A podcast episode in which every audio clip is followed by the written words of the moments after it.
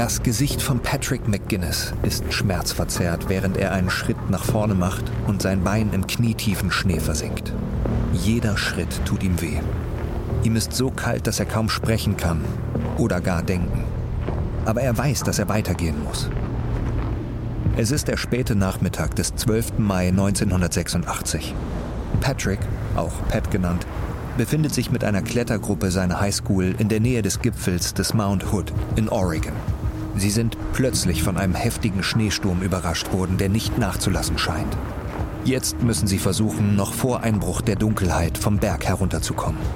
Wenn sie es nicht schaffen, sitzen sie hier oben fest und könnten erfrieren. Pat macht einen weiteren Schritt nach vorne und stolpert. Er ist 15 Jahre alt, schlank und athletisch. Er ist ein Läufer. Aber im Moment kann er seine Gliedmaßen nicht dazu bringen, ihm zu gehorchen. Ihm wurde gesagt, dass sein Körper deutlich unterkühlt ist. Also weiß er, dass er schnell an einen wärmeren Ort kommen muss. Aber jeder Schritt erfordert furchtbar viel Kraft. Er sieht sich um und stellt fest, dass er nicht sehen kann, wohin er eigentlich geht. Der Himmel und der schneebedeckte Berghang sind nicht mehr voneinander zu unterscheiden. Alles ist weiß. Er bleibt stehen und lässt den Kopf hängen. Was soll er nur tun? Patrick! Hey, Patrick, komm. Wir müssen weiter. Pat hebt den Kopf und starrt den Mann an, der gerade gesprochen hat. Es ist der 30-jährige Führer der Gruppe, Ralph Summers. Pat hat völlig vergessen, dass Summers ihn seit einer Weile stützt, damit er aufrecht stehen bleibt. Summers hält seinen linken Arm, während Susan McClave, eine Schülerin aus einem Jahrgang über ihm, seinen rechten Arm stützt. Pat nickt leicht und macht einen weiteren Schritt. Er ist überrascht, dass er immer noch die Kraft hat, weiterzugehen. Sie sind jetzt seit über 13 Stunden unterwegs. Pat zieht sein Bein aus dem Schnee, um einen weiteren Schritt zu machen. Doch als er seinen Fuß aufsetzen will, knickt sein Bein plötzlich ein. Er verliert das Gleichgewicht und fällt nach vorne. Er stürzt kopfüber den steilen Hang hinunter. Eissplitter zerschneiden sein Gesicht beim Fallen. Er greift wild um sich, in der verzweifelten Hoffnung, etwas zum Festhalten zu finden. Aber da ist nichts. Dann ist der Absturz gestoppt. Genauso schnell, wie er begonnen hat. Patrick sieht sich um und entdeckt Susan rechts neben ihm auf dem Bauch liegend. Sie muss mit ihm gefallen sein. Ralph Summers liegt mehrere Meter weiter oben am Abhang. Er richtet sich langsam auf und ruft zu ihnen nach unten. Pat, Susan, bleibt wo ihr seid. Das sieht nicht gut aus da unten. Es ist viel zu steil. Ihr könntet weiter abrutschen, wenn ihr versucht aufzustehen. Bleibt ganz ruhig. Ich werde euch helfen, aber ich muss erst einen Eispickel holen, okay? Pat ist zu schwach zum Reagieren. Also lässt er seinen Kopf zurück auf den Schnee sinken und versucht, so ruhig wie möglich zu bleiben. Aber es nützt nichts. Er spürt, wie sein Körper wieder anfängt, den Abhang runterzurutschen. Er hat nicht die Kraft, irgendwas dagegen zu tun. Das ihn umgebende Weiß wird immer dunkler. Und da wird ihm klar, dass er kurz davor ist, ohnmächtig zu werden.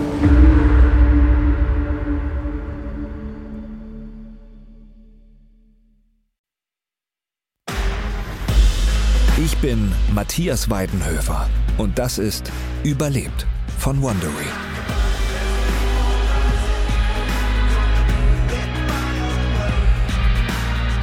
Der Mount Hood ist einer der meistbestiegenen Berge der Welt. Jedes Jahr erklimmen ihn mehr als 10.000 Menschen. Doch trotz seiner Beliebtheit kann es auch auf dem Mount Hood gefährlich werden. Wer den Gipfel auf über 3300 Metern Höhe erreichen will, sollte über Erfahrung und technisches Geschick verfügen. Einige Abschnitte des Aufstiegs sind extrem steil. Und selbst im Sommer kann sich das Wetter auf dem Berg ganz plötzlich ändern. Im Mai 1986 machte sich eine Gruppe von Schülern und Schülerinnen der Oregon Episcopal School im nahegelegenen Portland auf den Weg, um den Gipfel des Berges zu erklimmen. Es war Teil des Outdoor-Ausbildungsprogramms der Schule, genannt Base Camp, das von einem Lehrer der Schule geleitet wurde, Pater Tom Goman. Goman hatte den Mount Hood schon mindestens ein Dutzend Mal bestiegen, immer wieder auch mit Schülern und Schülerinnen. Obwohl schlechtes Wetter vorhergesagt war, war er zuversichtlich, als die Bergsteigergruppe in den frühen Morgenstunden des 12. Mai ihren Aufstieg begann. Auch wenn die Bedingungen schlecht werden sollten, war Gorman sicher, dass er alle, die den Berg besteigen wollten, in Sicherheit bringen konnte. Dies ist Folge 1, Whiteout.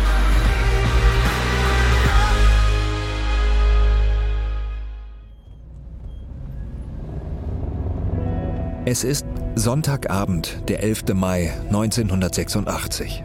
Frank McGuinness fährt die ruhige Straße des Vororts entlang, die zur OES, der Oregon Episcopal School, führt.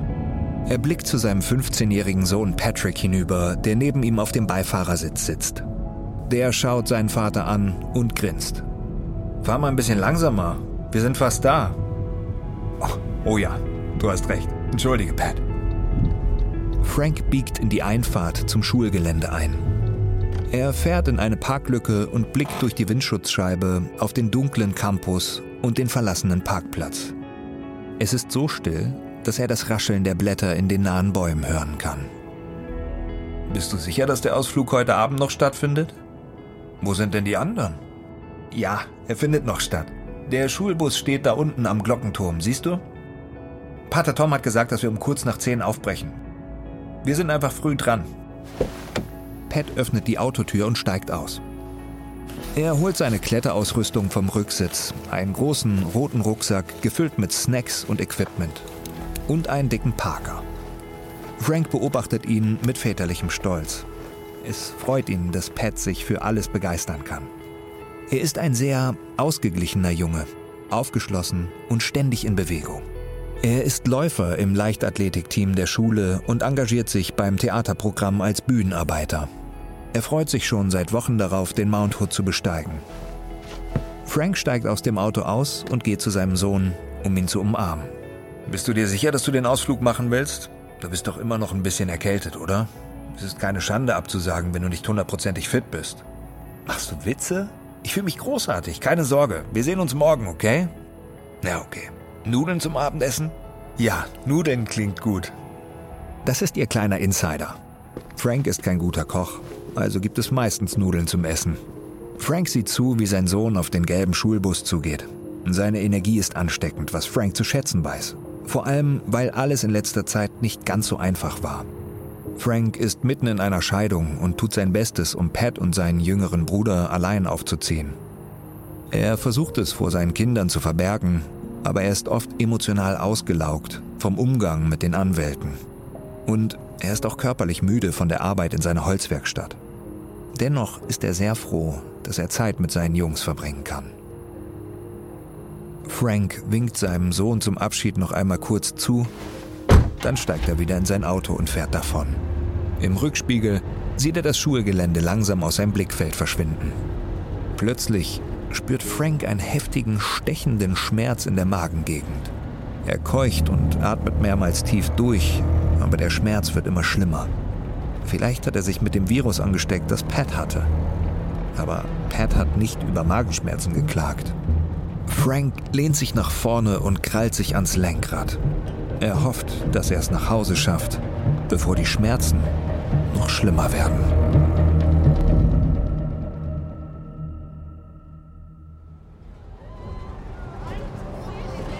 John Whitson sitzt allein im hinteren Teil des Schulbusses, der auf dem Highway in Richtung Mount Hood unterwegs ist. Er lehnt seinen schmerzenden Kopf gegen das Fenster, dankbar für das kühle Glas. Aber das leichte Schaukeln des alten Busses macht es nicht gerade besser. John ist 16 Jahre alt und in der 10. Klasse der OES. Gestern Abend hat er mit ein paar Freunden gefeiert und ist immer noch verkatert. Er wünschte, er könnte ein wenig schlafen, bevor der Bus gegen 2 Uhr morgens den Berg erreicht, aber er weiß, dass das kaum möglich ist. Im Bus sitzen 14 aufgedrehte Mitschüler und Mitschülerinnen und ihr Lehrer, Pater Tom Goman, der ganz vorne neben einigen erwachsenen Begleitpersonen sitzt. Alle unterhalten sich aufgeregt. John versucht alle auszublenden, indem er sich auf die Aussicht konzentriert. Er schaut auf die Silhouetten der Bäume, an denen der Bus vorbeifährt, aber davon wird ihm nur übel also schließt er die Augen und ärgert sich, dass er sich das selbst angetan hat. Vor diesem Kater hatte er sich auf den Ausflug gefreut. Es ist sein erstes Jahr an der OES und er war begeistert, als er vom Basecamp Outdoor Programm und der Besteigung des Mount Hood erfahren hat. Er liebt die Herausforderung. Auch wenn Pater Tom etwas an sich hat, das ihn irgendwie stört. Jetzt, mit seinem Kater, ist er froh, dass die Schüler und Schülerinnen es nicht bis zum Gipfel schaffen müssen. Sie können trotzdem die volle Punktzahl für den Aufstieg erhalten, wenn sie es mindestens 150 Meter den Berg hinaufschaffen. John glaubt, dass er das trotz seines Katers hinbekommen kann. Er schließt wieder die Augen und versucht ein letztes Mal verzweifelt, etwas Schlaf zu bekommen. Aber er kann ein Tuscheln, eine Reihe vor ihm, einfach nicht ausblenden. Ist es wahr, was man über Pater Tom sagt? Ist ihm wirklich Gott auf dem Gipfel begegnet? Frag ihn doch selbst. Das mache ich nicht. Frag du ihn doch. John lacht leise vor sich hin. Er hält es für sehr unwahrscheinlich, dass Pater Tom jemals auf dem Mount Hood oder sonst irgendwo Gott begegnet ist. Aber seine Meinung behält er lieber für sich.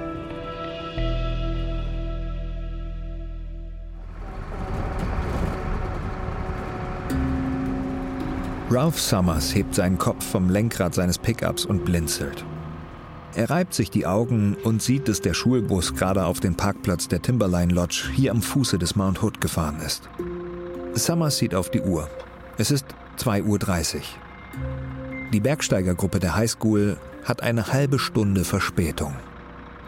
Summers ist der Bergführer für den heutigen Aufstieg und er weiß, dass sie nicht zu weit hinter dem Zeitplan zurückbleiben dürfen. Die Schülerinnen und Schüler werden wahrscheinlich 10 bis 12 Stunden brauchen, um den Gipfel zu erreichen und wieder zur Hütte abzusteigen. Mindestens. Deshalb müssen sie mitten in der Nacht mit dem Aufstieg beginnen. Außerdem erleichtern die kalten Temperaturen in der Nacht den Aufstieg. Kalter Schnee ist fester, sodass man mit den Füßen nicht zu tief einsinkt.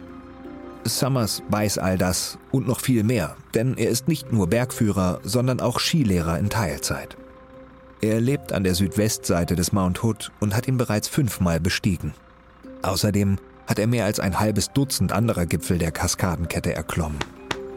Summers schlägt sich ein paar Mal auf die Wangen, um richtig wach zu werden. Er geht mit einem Lächeln auf den Bus zu, während die Teilnehmenden aussteigen. Er freut sich, dass sie alle gut vorbereitet zu sein scheinen.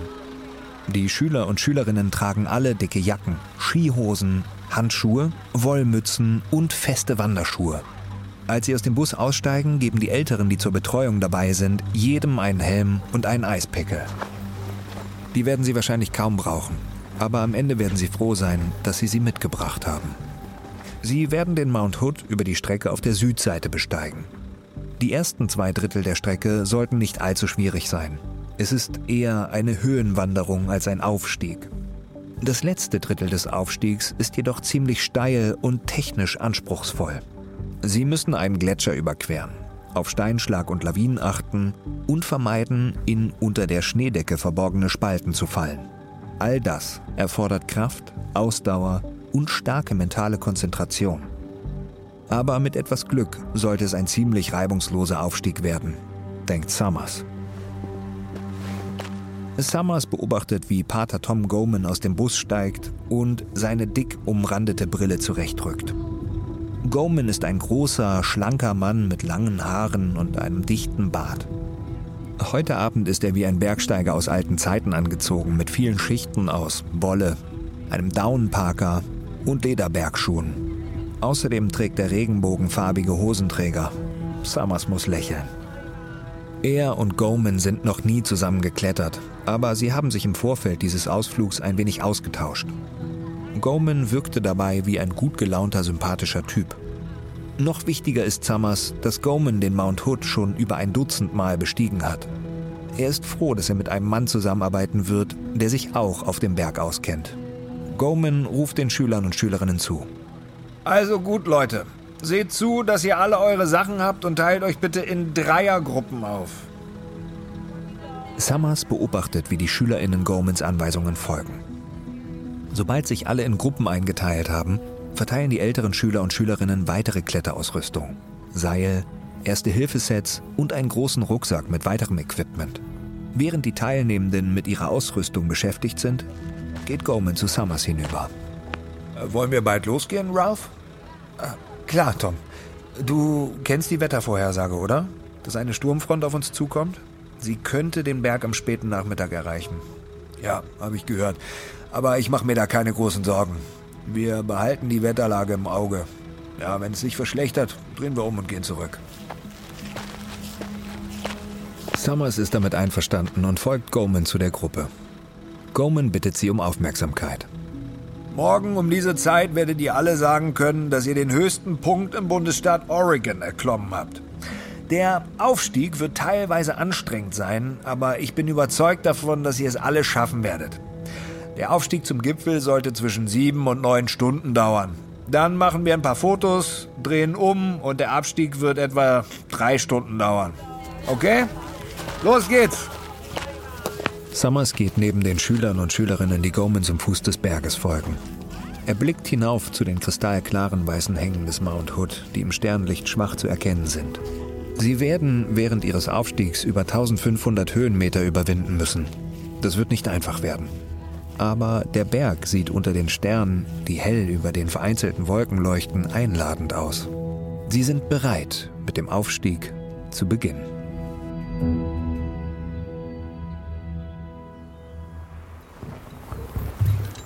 Molly Schuler justiert ihre Stirnlampe, um einen besseren Blick auf den Schnee zu haben, der das Gelände vor ihr bedeckt. Sie atmet tief ein und genießt die belebende Bergluft. Die erste Etappe ihres Aufstiegs führt sie auf einen Bergpfad namens Palmer Snowfield, der direkt neben einer präparierten Skipiste verläuft. Der Schnee reicht Molly bis an die Waden und ist damit tiefer als gewöhnlich für diese Jahreszeit. Aber sie hält ein konstantes Tempo. Molly ist 17 Jahre alt und als Schülerin der Oregon Episcopal School in Pater Gomans Bergsteigerteam für Fortgeschrittene. Dieses besteht aus Oberstufenschülerinnen, die bereits an Touren auf dem Mount Hood teilgenommen haben. Ihre Aufgabe ist es, die Jüngeren anzuleiten und zu ermutigen, wenn der Aufstieg schwierig wird. Außerdem sollen sie diejenigen nach unten begleiten, die ihren Aufstieg vorzeitig abbrechen müssen. Im Moment hat Molly die Führung übernommen und bahnt sich einen Weg durch den Schnee, damit alle ihrer Spur folgen können. Sie dreht sich um und schaut zum Rest der Klettergruppe. 15 Schülerinnen und 5 Erwachsene. Sie ist überrascht, wie viele bereits schwer atmen. Während Molly durch den Schnee stapft, kann sie ein paar Gesprächsfetzen hören. Meine Beine tun weh. Können wir nicht mal eine Pause machen? Mann, die ist zu schnell. Molly hat das Gefühl, dass die Zehnklässler hoffen, dass sie es hört und darauf reagiert. Sie überlegt, ob sie anhalten und eine Pause einlegen soll oder nicht. Sie hat keine Uhr, aber sie schätzt, dass sie erst seit etwa 15 Minuten unterwegs sind. Sie findet, dass sie weitergehen sollten, aber sie will auch nicht, dass die Wandernden zu schnell erschöpft sind. Okay, 10 Minuten Pause. Die Schülerinnen und Schüler danken ihr erleichtert. Molly sagt ihnen, dass sie eine äußere Kleidungsschicht ausziehen sollen, wenn es ihnen zu warm ist. Sie sieht zu, wie einige ihre Jacken und Parkas ablegen. Während sie eine Verschnaufpause machen, blickt Molly den Pfad zum Gipfel hinauf. Sie werden keine Zeit für allzu viele Pausen haben. Es ist wichtig, dass die Gruppe den Gipfel pünktlich um die Mittagszeit erreicht, also in neun Stunden. Wenn sie viel später dran sind, könnte ihnen das schlechte Wetter, das für heute Nachmittag vorhergesagt wurde, einen Strich durch die Rechnung machen. Sie könnten sogar gezwungen sein, umzukehren, bevor sie den Gipfel überhaupt erreicht haben. Nach zehn Minuten ruft Molly alle wieder zusammen und sie setzen die Wanderung fort. Sie übernimmt wieder die Führung und stapft vorwärts, froh, die Wanderschuhe im Schnee hinter sich knirschen zu hören. Sie spürt einen Windstoß im Gesicht. Er ist stark, aber nicht so stark, dass der Aufstieg dadurch erschwert wird. Sie hofft nur, dass der Wind nicht stärker wird, wenn sie sich dem Gipfel nähern.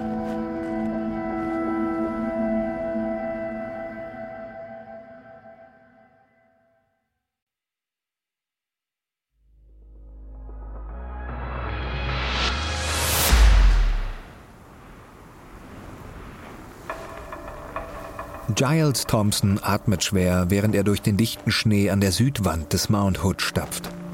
Mit 16 Jahren ist er einer der größeren und stärkeren seiner Klasse, aber jetzt kommt er an seine Grenzen.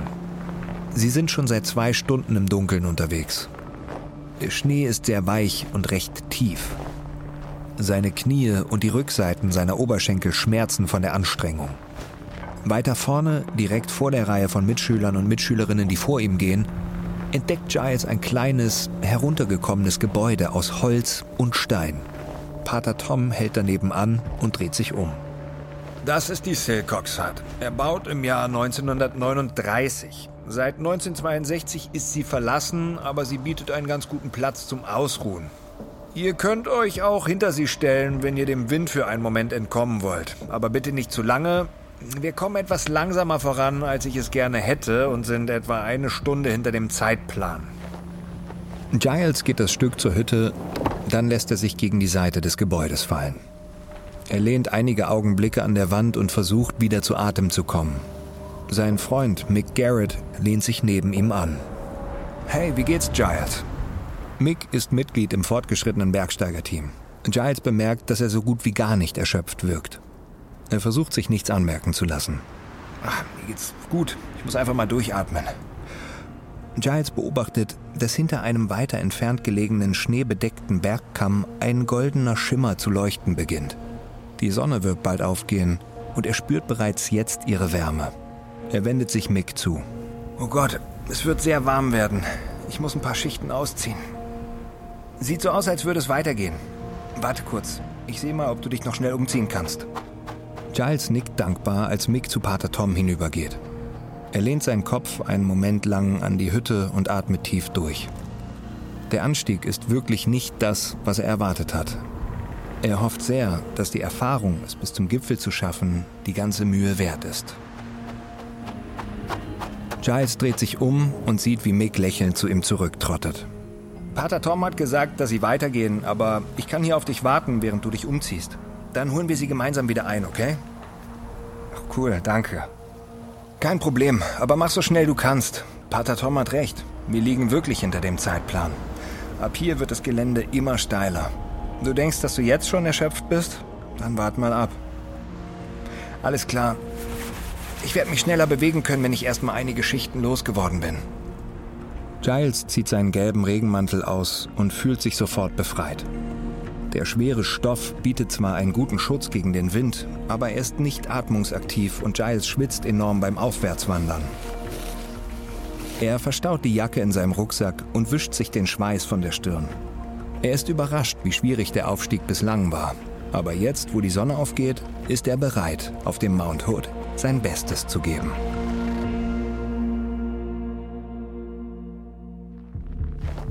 Mick Garrett beißt die Zähne zusammen, als er über die riesige weiße Fläche des Palmer Snowfield hinaufwandert.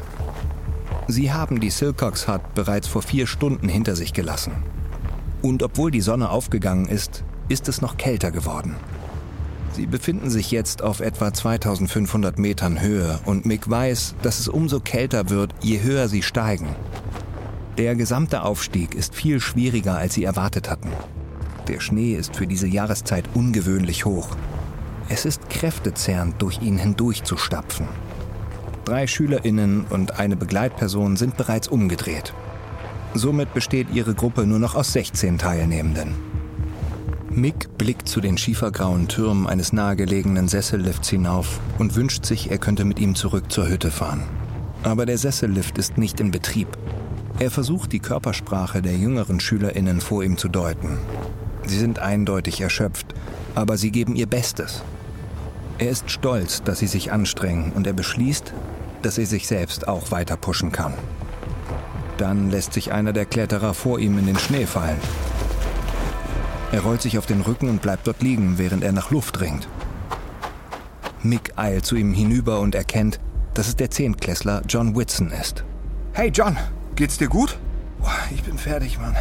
Ich will umdrehen. Mick sieht in Johns blasses Gesicht. Er sieht aus, als müsste er sich gleich übergeben. Er kann den Aufstieg auf keinen Fall fortsetzen. Mick sieht, wie Pater Tom sich ihnen nähert. Was, was ist hier los, Mick? Es ist John. Er fühlt sich nicht gut. Er sollte wieder absteigen. Ist das dein Ernst? Komm schon, John. Willst du wirklich auf einen der größten Momente deines Lebens verzichten? John stöhnt nur auf. Mick dreht sich um und sieht eine weitere erwachsene Begleitung auf sich zukommen. Es ist Marion Horwell, die Dekanin, die für die SchülerInnen zuständig ist. Ihre Wangen sind gerötet und sie atmet schwer. Pater Tom sieht sie an und schnaubt verächtlich. Oh, was ist los, Marion? Du schaffst es auch nicht? Ich fass es nicht. Ja, es ist kalt, ja, der Weg ist steil, ja, es ist windig. Wir machen eine Bergwanderung, Leute. Jetzt reißt euch mal ein bisschen zusammen. Mick grunzelt die Stirn. Pater Tom ist normalerweise warmherzig, freundlich und geduldig. Es ist nicht seine Art, andere so anzugehen. Vielleicht machen ihm die Auswirkungen des Aufstiegs auch zu schaffen. Mick bemerkt, dass John wütend die Augen zusammenkneift und zu Pater Tom aufschaut. Ich bin völlig fertig, okay? Nach einer weiteren kurzen Diskussion stimmt Pater Tom widerstrebend zu, dass John umkehren darf. Aber zur Sicherheit muss ihn jemand begleiten. Mick geht davon aus, dass Marion Horwell das sein wird. Sie sieht auch so aus, als könnte sie nicht mehr weiter. Doch zu seiner Überraschung beschließt sie weiter aufzusteigen. Mick denkt daran, dass er den Gipfel des Mount Hood schon mal erreicht hat. Er wendet sich an Pater Tom. Ich kann John zurückbegleiten. Es tut mir leid, Pater Tom, aber ich bin auch durch. Pater Tom schaut Mick und John an und seufzt. Also gut, Mick. Hört zu. Ihr beide wart heute wirklich gut. Ich respektiere es, dass ihr euch bemüht habt. Wirklich. Dann umarmt er Mick. Der ist etwas überrascht von diesem plötzlichen Ausbruch von Zuneigung. Aber er erwidert die Umarmung seines Lehrers. Dann wendet er sich John zu. Mick und John verabschieden sich. Dann drehen sie um und beginnen den Berg hinunterzugehen. Mit jedem Schritt ist Mick mehr davon überzeugt, dass er die richtige Entscheidung getroffen hat. Selbst jetzt, wo er und John absteigen, scheint es von Minute zu Minute kälter zu werden. Mick blickt nach Westen und sieht Wolken aufziehen. Er will so schnell wie möglich aus diesem Wetter heraus und in die warme Hütte hinein. Hoffentlich können Pater Tom und die anderen den Gipfel bald erreichen. Der Sturm scheint schneller aufzuziehen, als alle erwartet haben.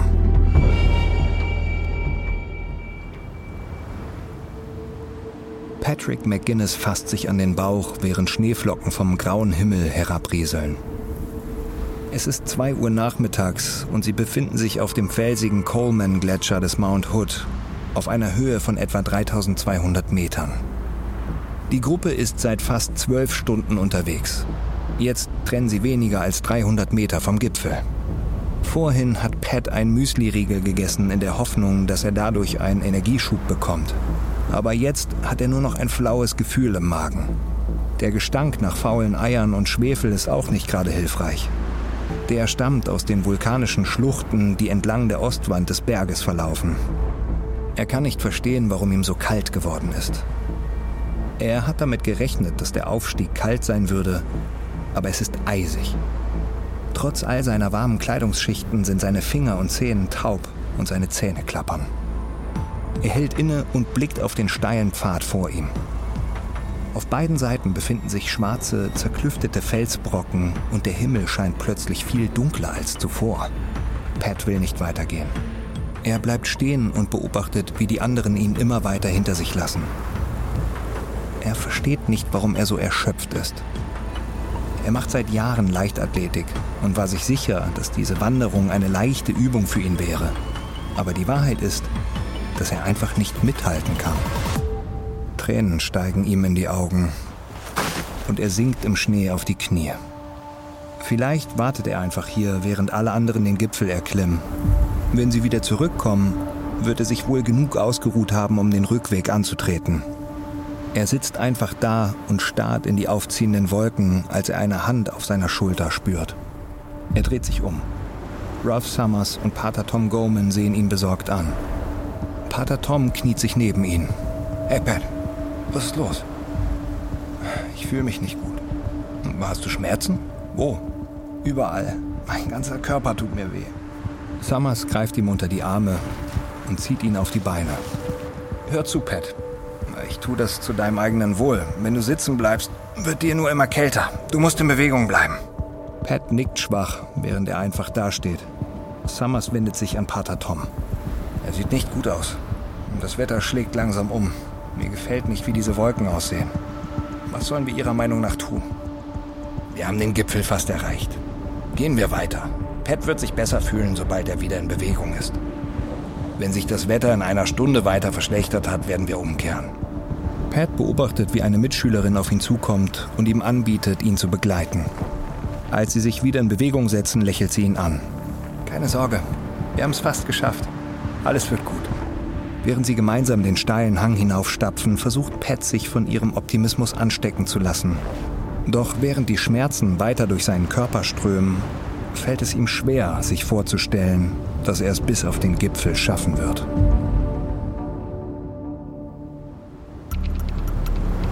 Ralph Summers wischt den Frost von seiner Brille und ruft zu Pater Tom Goman hinüber. Wie viel Uhr ist es? 15.15 Uhr. 15. Summers schüttelt den Kopf. Sie liegen jetzt mehr als drei Stunden hinter dem Zeitplan. Und sie haben den Gipfel immer noch nicht erreicht. Er macht einen Schritt nach vorne und sucht die Umgebung mit den Augen nach Orientierungspunkten ab. Er weiß, dass sich ganz in der Nähe eine Gletscherspalte befindet. Ein tiefer Riss im Gletscher, den sie unbedingt umwandern müssen. Aber er kann sich nicht orientieren. Dichter Schnee fällt vom grauen Himmel und alles über und unter ihnen besteht nur noch aus allen möglichen Weißtönen. Er hebt die Faust und ruft der Gruppe zu, stehen zu bleiben. Dann geht er zurück zu Gorman. Es wird immer schlimmer, Tom. Von hier aus sollten wir eigentlich schon den Gipfel sehen, aber es ist unmöglich. Es sind zu viele Wolken aufgezogen und ich mache mir Sorgen um McGinnis. Er ist vielleicht unterkühlt. Aber wir sind so nah dran, Ralph. Ich weiß, dass wir es schaffen können. Wir müssen nur schneller vorankommen. Wir können Pat aufwärmen. Summers denkt einen Moment lang nach.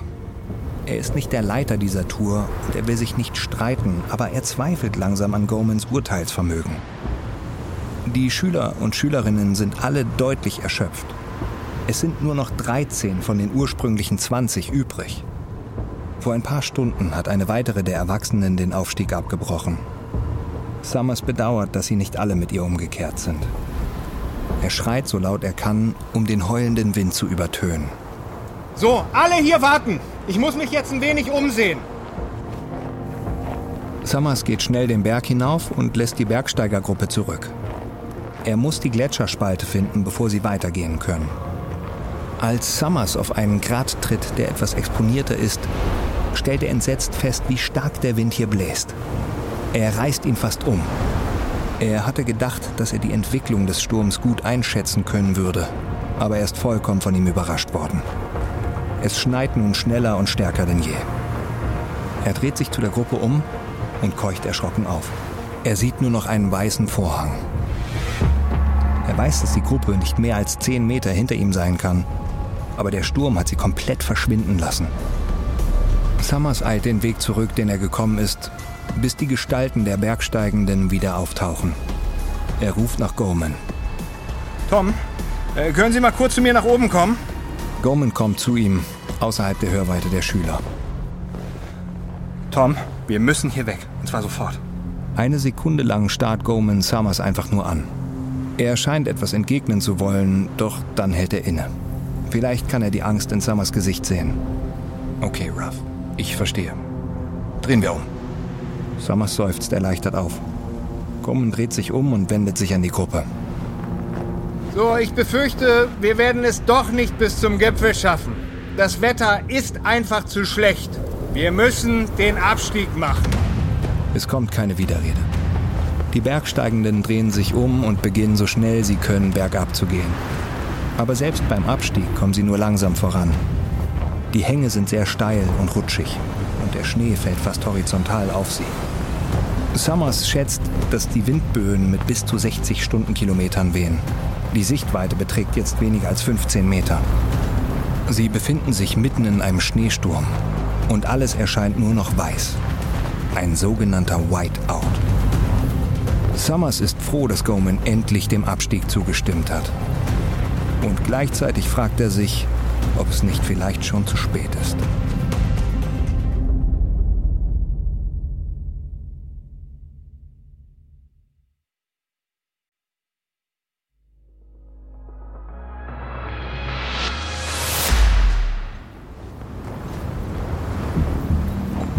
Giles Thompson hat das Gefühl, durch eine riesige Wolke zu gehen. Er kann die anderen aus seiner Gruppe nur noch schemenhaft vor sich erkennen. Sie sind von einem dichten Nebel aus Grau und Weiß umhüllt. Der Wind weht ihm so stark entgegen, dass er kaum vorwärts kommt. Er hält kurz inne, um wieder zu Kräften zu kommen. Da bemerkt er etwas, das nur ein paar Meter entfernt aus dem Schnee ragt. Es ist eine dünne Stange mit einem roten Band. Eine Wegmarkierung. Er hat beobachtet, dass Pater Goman die Marke auf dem Weg nach oben aufgestellt hat, damit sie beim Abstieg ihren Weg zurückverfolgen können. Vielleicht bedeutet das, dass sie auf dem richtigen Weg sind. Giles setzt seinen Weg fort und versucht so schnell wie möglich voranzukommen. Er ist sich nicht sicher, wie spät es ist, aber er weiß, dass es wohl bald dunkel werden wird. Wenn sie es nicht schnell genug den Berg hinunterschaffen, könnten sie hier oben feststecken. Aber der Wind und die schlechte Sicht verlangsamen ihr Vorankommen. Giles bemerkt, dass viele seiner MitschülerInnen genauso viele Schwierigkeiten haben wie er. Und Patrick McGuinness scheint am meisten kämpfen zu müssen. Er sieht aus, als könnte er jeden Moment einfach umfallen. Giles blinzelt durch das Schneetreiben und sieht, dass Pater Tom Goman und Ralph Summers etwas weiter vorne stehen geblieben sind. Sie sprechen mit Susan McClave, einer der Fortgeschrittenen in der Gruppe. Giles geht auf sie zu. Warum seid ihr stehen geblieben? Summers ruft laut, damit man ihn über den Wind hinweg hören kann. Wir müssen sicher gehen, dass wir uns in die richtige Richtung bewegen. Die meisten Wegmarkierungen sind weggeweht oder vom Schnee begraben worden. Goman berührt Thompsons leuchtend gelben Regenmantel. Ich will, dass du die Führung übernimmst, Giles. Ich? Wieso? Dein Regenmantel. Dich kann man am leichtesten erkennen. Ich werde den anderen sagen, dass sie dir folgen sollen. Hier, Susan, nimm meinen Kompass. Du wirst Giles den Weg weisen. Susan sieht auf den Kompass und weist Giles an, sich nach links zu wenden. Er setzt sich in Bewegung und versucht seine Angst unter Kontrolle zu halten. Es kommt ihm verrückt vor, dass man ihm und Susan zutraut, diese Gruppe in Sicherheit zu bringen. Da entdeckt er einen zweiten Wegmarker und seufzt erleichtert auf. Vielleicht werden ihm diese Stäbe doch noch etwas nützen. Trotz des unerbittlichen Sturms aus Wind und Schnee versucht er sein Tempo zu erhöhen. Er weiß, dass sie schneller vorankommen müssen, denn der Sturm wird von Sekunde zu Sekunde schlimmer.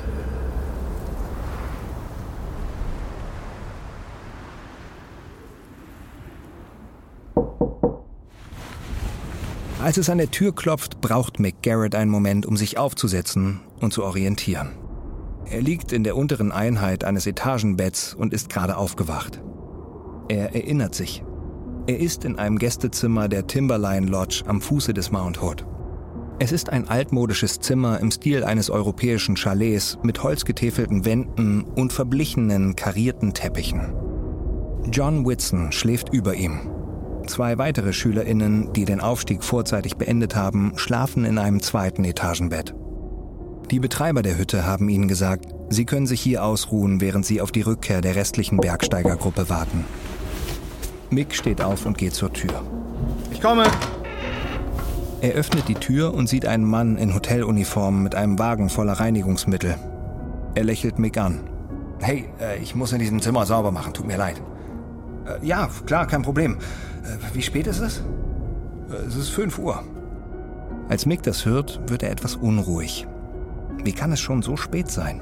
Wenn niemand gekommen ist, um sie abzuholen, heißt das, dass die restliche Gruppe noch nicht zurückgekehrt ist. Warum brauchen sie nur so lange? Mick weckt die anderen. Kommt schon, Leute.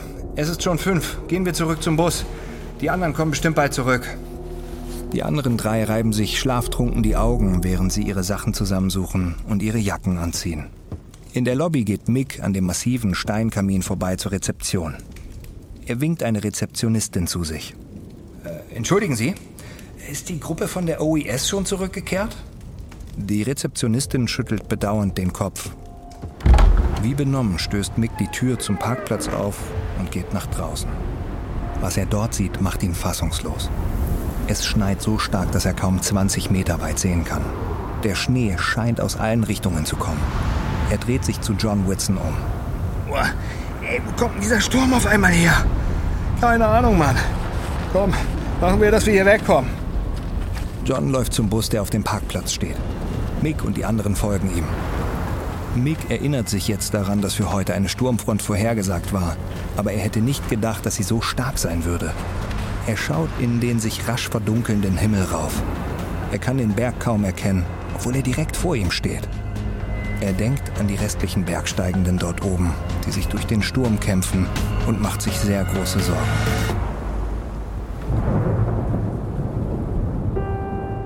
Frank McGuinness starrt aus dem Fenster seines Wohnzimmers in den immer dunkler werdenden Himmel. Er sitzt in seinem Haus in einem Vorort von Portland und beobachtet, wie Sturmwolken aufziehen. Ein plötzlicher Blitz bringt den Schmerz in seinem Magen zurück, der letzte Nacht anfing. Es ist jetzt halb acht abends. Es ist also fast 22 Stunden her, dass er seinen Sohn Pat an der Schule abgesetzt hat. Sie sollten inzwischen längst vom Mount Hood zurückgekehrt sein. Er wartet schon die ganze Zeit auf den Anruf, dass er Pat abholen kann.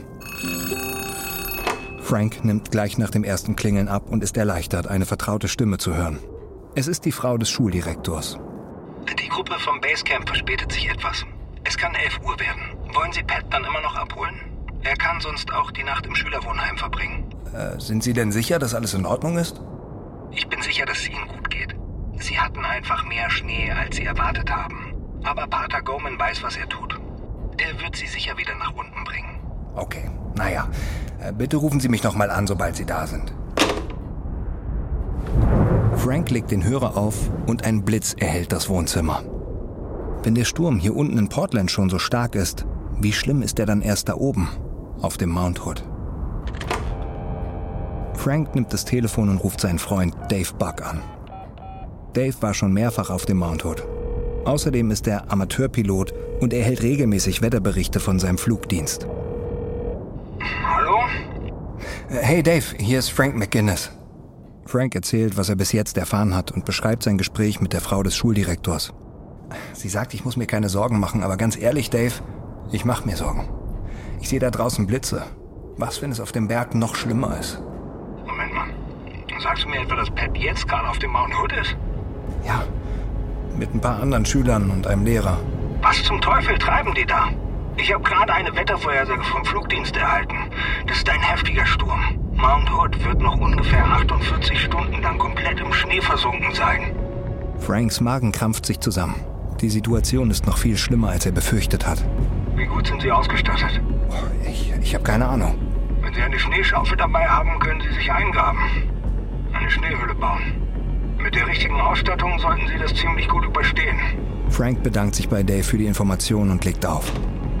Er sinkt hilflos zurück in seine Couch. Er hatte gehofft, dass das Gespräch mit Dave ihn beruhigen würde. Stattdessen macht er sich nun noch mehr Sorgen.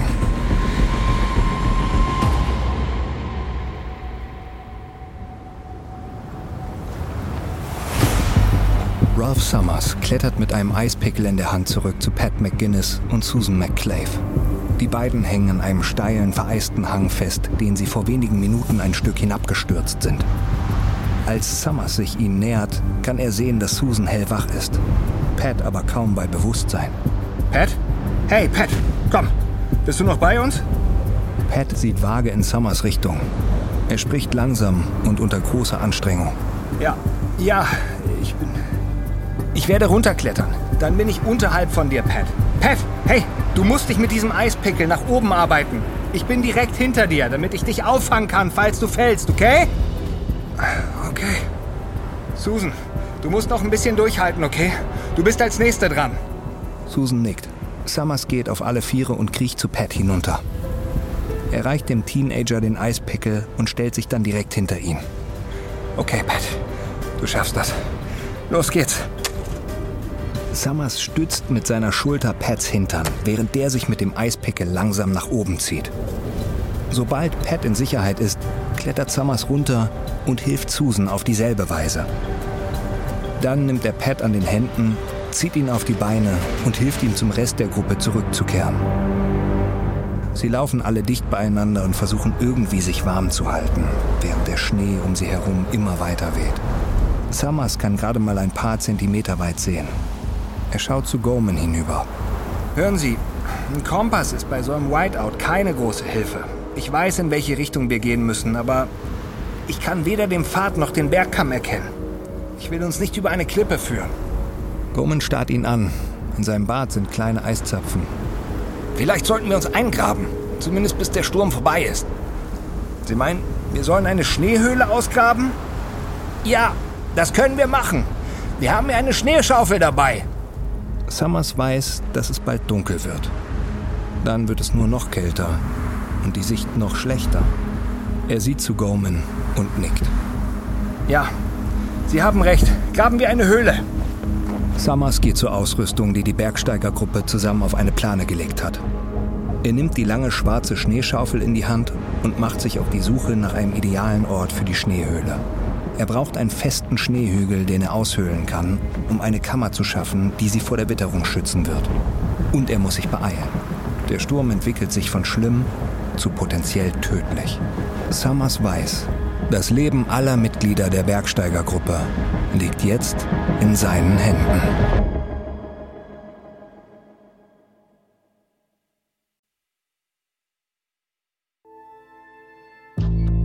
Das war die erste Folge unserer vierteiligen Serie Gefangen auf Mount Hood. Wenn dir unser Podcast gefällt, gib uns eine 5-Sterne-Bewertung. Hier noch ein kurzer Hinweis zu den Szenen in diesem Podcast. In den meisten Fällen wissen wir zwar nicht genau, was gesagt wurde, aber unsere Geschichte basiert auf echten Tatsachen und gründlichen Recherchen. Wenn du mehr über dieses Ereignis erfahren möchtest, empfehlen wir dir das Buch Code 1244 von Rick Conrad. Überlebt ist eine Produktion von Munk Studios für Wondery. Ich bin Matthias Weidenhöfer. Hannibal Diaz hat diese Geschichte geschrieben. Bearbeitet wurde sie von Sean Raviv. Katja Reister hat die Folge übersetzt und adaptiert. Produzentin von Munk Studios Ilona Toller. Das Sounddesign haben Joe Richardson und Volker Pannes gemacht. Für Wondery Producer Simone Terbrack. Executive Producer Tim Kehl, Jessica Redburn und Marshall Louis.